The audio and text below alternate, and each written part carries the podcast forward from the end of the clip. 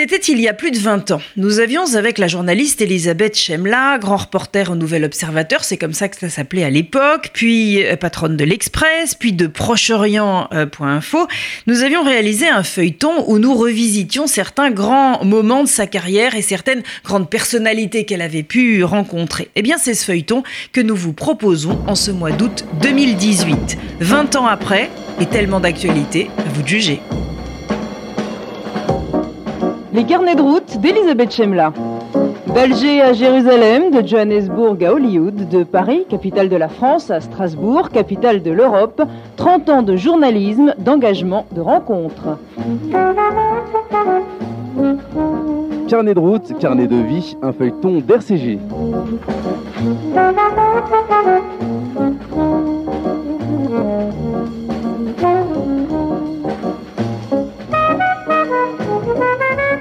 Elisabeth Chemla, bonjour. Bonjour. Avant de vous retrouver plongée dans la guerre du Kippour en Israël en cette année 1973, envoyée par le magazine L'Express, quelques mots de votre relation avec Israël. Est-ce que d'abord vous connaissez le pays euh, Et comment est-ce que vous voyez les Israéliens ou comment les imaginez-vous alors? Non, je ne connais absolument pas le pays, puisque pendant toute l'enfance et le début d'adolescence euh, en Algérie, je n'en entendais pas parler du tout, ce qui est déjà intéressant. Euh, et puis au fond, la première fois que Israël fait irruption dans ma vie, euh, c'est en 1967, au moment de, la guerre des six jours. Euh, je suis ça avec un, intérêt passionné. Mais c'était moins parce que, parce que j'étais juive et qu'il s'agissait d'Israël, je crois, que parce que je voyais recommencer sous mes yeux, cinq ans à peine après la fin de la guerre d'Algérie, un conflit entre, je dirais, euh, une civilisation ou un peuple quand même occidental, euh, avec, euh, avec les, les, Arabes. Et je pense que dans ce temps-là, en tout cas, c'est d'abord ce que je retiens et que c'est d'abord pour ça que j'observe à la loupe la guerre des six jours. Alors en fait, euh, si je comprends ce que vous venez de nous dire, vous retrouvez euh, euh, dans une problématique algérienne déjà connue, même si les circonstances donc sont complètement différentes, quelle attitude avoir avec les Arabes?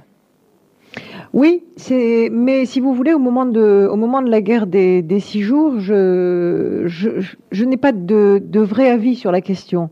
C'est-à-dire que j'observe surtout que, pour moi, par rapport à ce que j'ai vécu, j'ai l'impression que ça recommence. Et pour être tout à fait sincère, euh, au fond, il, semble difficile d'échapper à, euh, à, un conflit avec les Arabes du moment que soit il y a une présence coloniale euh, sur leur terre, euh, soit que, euh, et ça peut être d'ailleurs se recouper, soit qu'il y ait un, affrontement, euh, je dirais, d'ordre confessionnel, philosophique ou, théologique. Est-ce que vous avez une sensation particulière la première fois donc que vous arrivez en Israël? Oui, alors la première fois que j'arrive en Israël, c'est-à-dire pendant la guerre du Kippour, pas au tout tout tout début, pas, pas le, jour ou le lendemain du déclenchement du conflit, je suis évidemment euh, très bouleversée d'arriver en Israël parce qu'entre 67 et 73, en revanche, c'est-à-dire après le, grand choc de la guerre des six jours, j'ai évidemment approfondi de loin ma relation personnelle avec l'État d'Israël. Euh, il faut dire que j'ai là-bas euh, de la famille et dans cette famille une cousine et un cousin qui me sont si proches que je peux dire que c'était ou restent mes meilleurs amis. Et par conséquent, à travers eux, euh, progressivement, j'apprends à, appréhender l'État d'Israël. Donc quand j'arrive en 73 pendant la guerre du Kippour, c'est-à-dire dans une situation euh, tragique euh, où tout est où tout est hyperlatif, puisque au moment où je, débarque à Tel Aviv, on pense qu'Israël est réellement, et je ne dis pas définitivement menacé, mais en tous les cas que le conflit a débuté de telle façon et tourné dans les premiers jours de telle façon que, l'État juif va avoir beaucoup de mal à s'en sortir. Donc, si vous voulez, euh, là, euh, je suis dans une autre problématique intime, euh, bien qu'envoyée en Israël comme journaliste. Et la problématique intime, c'est, après avoir observé pendant la guerre des six jours de loin un conflit qui pouvait ressembler à celui que j'avais connu pendant la guerre d'Algérie, c'était là de m'y retrouver plongé stricto sensu. Alors, contrairement à vos confrères euh, hommes, vous n'êtes pas sur le front. Il y a, il faut dire, au moment euh, où nous parlons, assez peu de femmes grands reporters. À vrai dire, il y en a pratiquement pas. Il y a deux grandes, journalistes, Huguette de Bézieux et Brigitte Friand, qui sont des, grands reporters à la télévision ou au Figaro. Et en dehors d'elles, il n'y a pratiquement pas de jeunes femmes journalistes qui aient choisi à cette époque le grand reportage. Et euh, ça n'est pas tout à fait facile à ce moment-là. Nous sommes donc dans les années 70. Euh, ça n'est pas tout à fait facile vis-à-vis des services euh, étrangers qui sont tenus par les, les confrères hommes euh, de dire et d'imposer qu'une femme peut être peut-être un, un, grand reporter. donc quand j'arrive là-bas, je suis à peu près seule. Il n'y aura que une consoeur des dernières nouvelles d'Alsace qui se trouvera également à Tel Aviv. Votre angle, pour utiliser un mot issu du jargon journalistique, sera médical.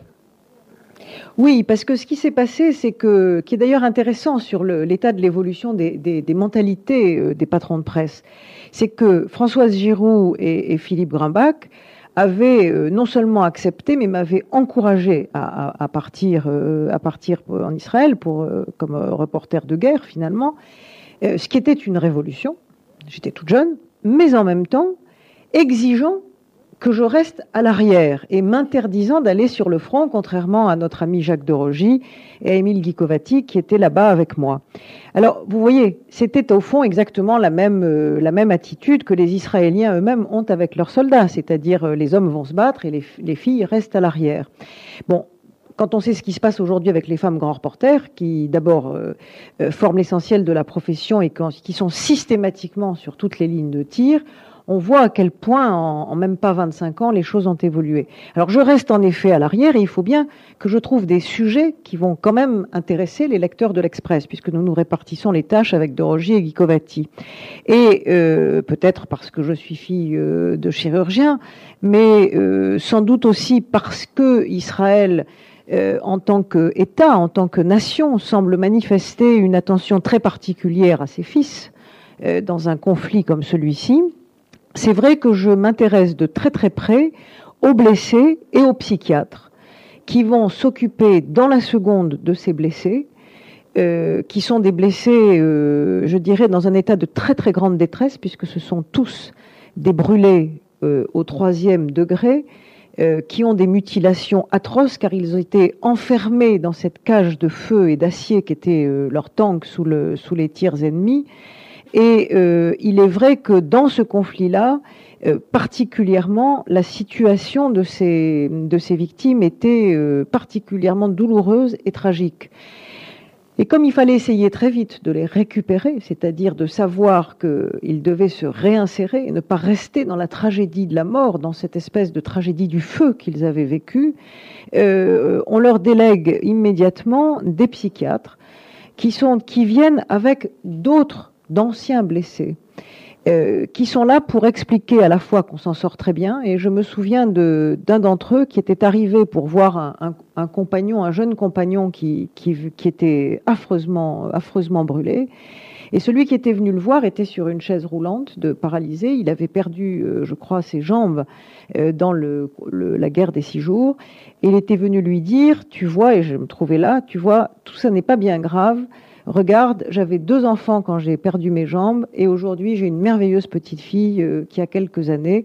Et c'était en effet une très très belle leçon de vie. Alors je sais bien, c'est pas toujours euh, d'une grande efficacité, euh, et pas toujours si simple non plus d'arriver à, récupérer, à réinsérer euh, avec les séquelles psychologiques que tout ça suppose les grands blessés de guerre. Mais néanmoins, j'avais été extrêmement frappée par cette action des, psychiatres au front, car il me semblait que ça traduisait un état d'esprit très particulier de, l'État. Sans que rien ne soit préparé pourtant, Elisabeth Chemla, c'est à cette époque-là que vous réalisez votre premier scoop. Oui, alors c'était un scoop euh, bien involontaire parce que j'ai toujours dit que ce, métier de journaliste était fait de de 80% de, de travail, de 15% de chance et de 5% de talent. Alors je suis en effet euh, tombée pendant la guerre du Kippour, si j'ose dire, sur euh, les 15% de chance.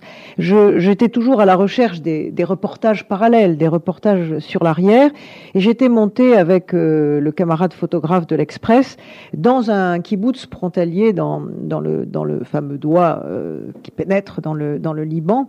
Et nous nous trouvions là en train de faire la ronde en pleine nuit pendant cette guerre du Kippour avec deux, deux, soldats de, de garde. Étions dans leur jeep et puis tout à coup, dans le, dans le, dans le froid de la nuit, euh, leur, poste, leur poste émetteur grésille. Et l'un d'entre eux décroche, s'exprime en hébreu, on entend une autre voix qui braille de l'autre côté. au bout de quelques minutes de conversation, il raccroche et puis il se tourne vers nous en anglais et nous dit en anglais, pardon, euh, euh, Figurez-vous que euh, il faut qu'on se dépêche parce que euh, il va y avoir ce soir la, contre-offensive de Sharon euh, dans le Sinaï. Alors avec le photographe, nous nous sommes regardés en se demandant si le garçon était un fou ou bien s'il ne se rendait absolument pas compte de ce qu'il venait de dire. Il était évident qu'il était dans un état à la fois d'émotion et de très grande excitation et que tout ça euh, était en fait extrêmement sérieux. Alors euh, nous avons eu quelques secondes pour prendre une décision et un quart d'heure après, nous étions en route pour Tel Aviv. Et Tel Aviv, où dès que j'arrive euh, au Dan Hotel, qui était notre QG, tous les journalistes pendant la guerre du Kippour, je me précipite dans la chambre, je demande Paris, puisqu'à l'époque on ne l'avait pas directement, je demande Paris et j'obtiens Philippe Grimbach, directeur de la rédaction. Et je suis moi-même dans un état d'excitation terrible. Imaginez la jeune grand reporter euh, au milieu de ses confrères hommes qui vient d'entendre une chose aussi extraordinaire. Donc j'appelle Grimbach et je lui dis Philippe, Philippe, est-ce que vous savez ce qui se passe? Je viens d'apprendre et je commence à lui raconter les choses et tout à coup, j'entends une voix qui intervient sur la ligne et qui, dans un français absolument impeccable, me dit Madame Chemla, est-ce qu'il vous arrive souvent de trahir ainsi des secrets militaires? Et la censure coupe la communication. Alors évidemment, tout ça n'a fait que me conforter euh, dans l'idée que cette information était euh, parfaitement sérieuse.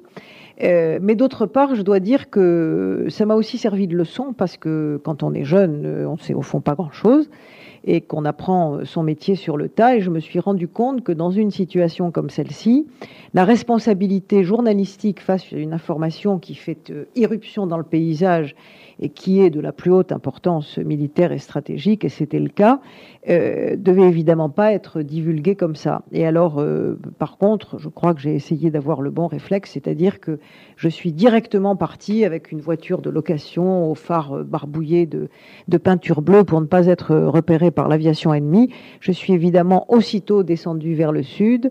Euh, j'ai rejoint l'armée euh, israélienne qui venait en effet juste de traverser le lac Amer et de, et de traverser le, canal de Suez.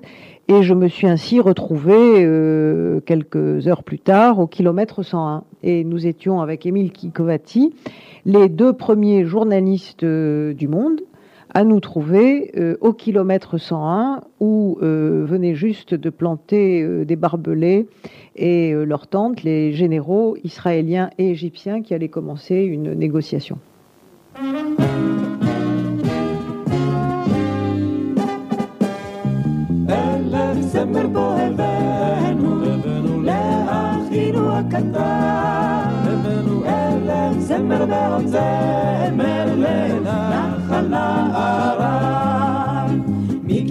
גלגלנו הנה מים וגם שיר מזמור, בוא אחינו שמח איתנו שיהיה לנו האור.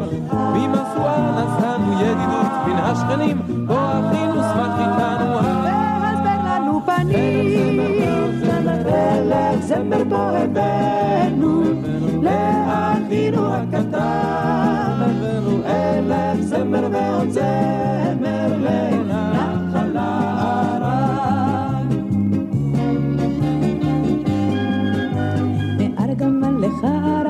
לך אור מכאן ירקע. בוא אחינו שמח איתנו ותשמח כל הבקעה. מקל ישן עוד הילה יש ברכה כברכת אב. בוא אחינו שמח איתנו תשמחו הרי מואב. אלף זמר בו הבאנו לאחינו הקטן. אלף זמר ועוד זמר לנחל נערן. ממצפה שלם שלום בוא הבאנו בשמחה, בוא אחי נשמח איתנו, כי הזמר הוא לך. כולנו כאן בצוותא עם אחינו הקטן, ושירים כמו שאהבת.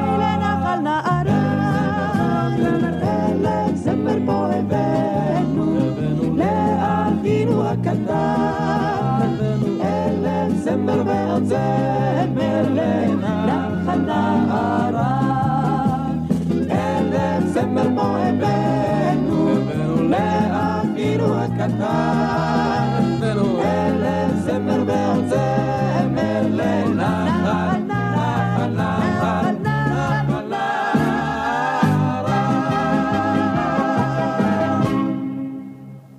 L'une des conséquences, Elisabeth euh, Chemla, de la guerre du, du Kippour, c'est bien sûr l'accession au pouvoir de, de Menachem Begin. Alors, l'homme d'abord, comment est-ce qu'il vous apparaît Je crois que l'homme m'apparaît euh, comme on, sait depuis toujours qu'il est, c'est-à-dire, euh, d'abord, j'ai toujours été frappée par euh, son aspect physique, ce côté euh, propre et, très convenable, c'est-à-dire toujours bien habillé, de celui qui n'admet pas de se présenter en bras de chemise, euh, gros godillot, et qui a une certaine idée de la représentation politique et sans doute aussi de la représentation euh, sociale, qui tranche énormément dans le paysage israélien. C'est vrai que, notamment à cette époque-là, euh, ça a changé depuis. Mais ce leader, toujours en costume, cravate, chemise impeccablement amidonnée, c'était pas c'était pas commun et ça traduisait euh, déjà toute une vision de société chez lui. Et puis euh, on, on- on sent immédiatement que l'ultra-nationaliste, enfin encore que je n'aime d'ailleurs pas beaucoup le terme d'ultra-nationaliste, disons plutôt que le nationaliste, l'ex-terroriste, euh, l'homme euh, euh, qui est un adversaire irréductible des travaillistes et de ce modèle de société, en même temps que de cette forme de sionisme-là, euh, est absolument inchangé. Et, donc, si vous voulez, quand Begin arrive euh, au pouvoir, et ça me fait penser un peu à ce qui s'est passé avec Netanyahou, euh, très honnêtement, je ne fais pas partie, je crois, des commentateurs qui pensent qu'il va continuer, sous une autre forme, je dirais à sa sauce, la politique de ses prédécesseurs, euh, de ses prédécesseurs travaillistes. Et euh, on, on voit d'ailleurs d'emblée, dès, dès- dès son élection et dans les, les mois qui suivent, que, que tout change. Euh, le discours, euh, la vision sur, euh, sur Eretz Israël et la politique qui en découle, et, et surtout euh, deux choses qui m'ont toujours paru très très fondamentales chez Begin. Un, un libéralisme économique qui est aux antipodes de ce sur quoi Ben Gurion a assis l'État, aux antipodes du collectivisme, et qui est évidemment euh, révolutionnaire, incompréhensible, qui triomphe aujourd'hui. C'était au fond lui qui avait raison. Et la deuxième chose, c'est évidemment ces foules d'Israéliens séfarades qu'il draine immédiatement derrière lui, parce que euh, il apparaît comme celui qui va savoir parler aux exclus de la société israélienne et de l'histoire contemporaine d'Israël. L'un des regrets euh, professionnels de votre vie euh, s'appelle Anwar El-Sadat. Oh bah oui, ça c'est ça c'est comment dirais-je C'est un c'est un de ces événements euh, qu'un journaliste qui suit un sujet, comme on dit, euh, ne peut pas euh, se pardonner. Enfin encore que je n'y étais pour rien, ne peut pas se pardonner d'avoir euh, d'avoir raté. C'est vrai que depuis 25 ans, j'ai quand même vu et suivi beaucoup de choses en Israël et, l'avenue de Sadat, c'était c'était le, le grand tournant, c'était c'était c'était l'espoir, c'était le sentiment que que quelque chose allait se passer et d'ailleurs c'est la vérité puisque c'est en effet comme ça que la situation a évolué et j'étais vraiment très très très très très malheureuse. Je crois qu'à distance, j'ai eu il y a eu deux événements à propos d'Israël qui m'ont vraiment rendue malheureuse, c'est celui-ci et, et, le fait de ne pas être euh, de ne pas être à Washington au moment de la poignée de main entre Rabin et Arafat. Lors de notre prochain épisode, Elisabeth, nous partirons avec vous à la rencontre de nouveaux Israéliens. Ils sont éthiopiens et russes.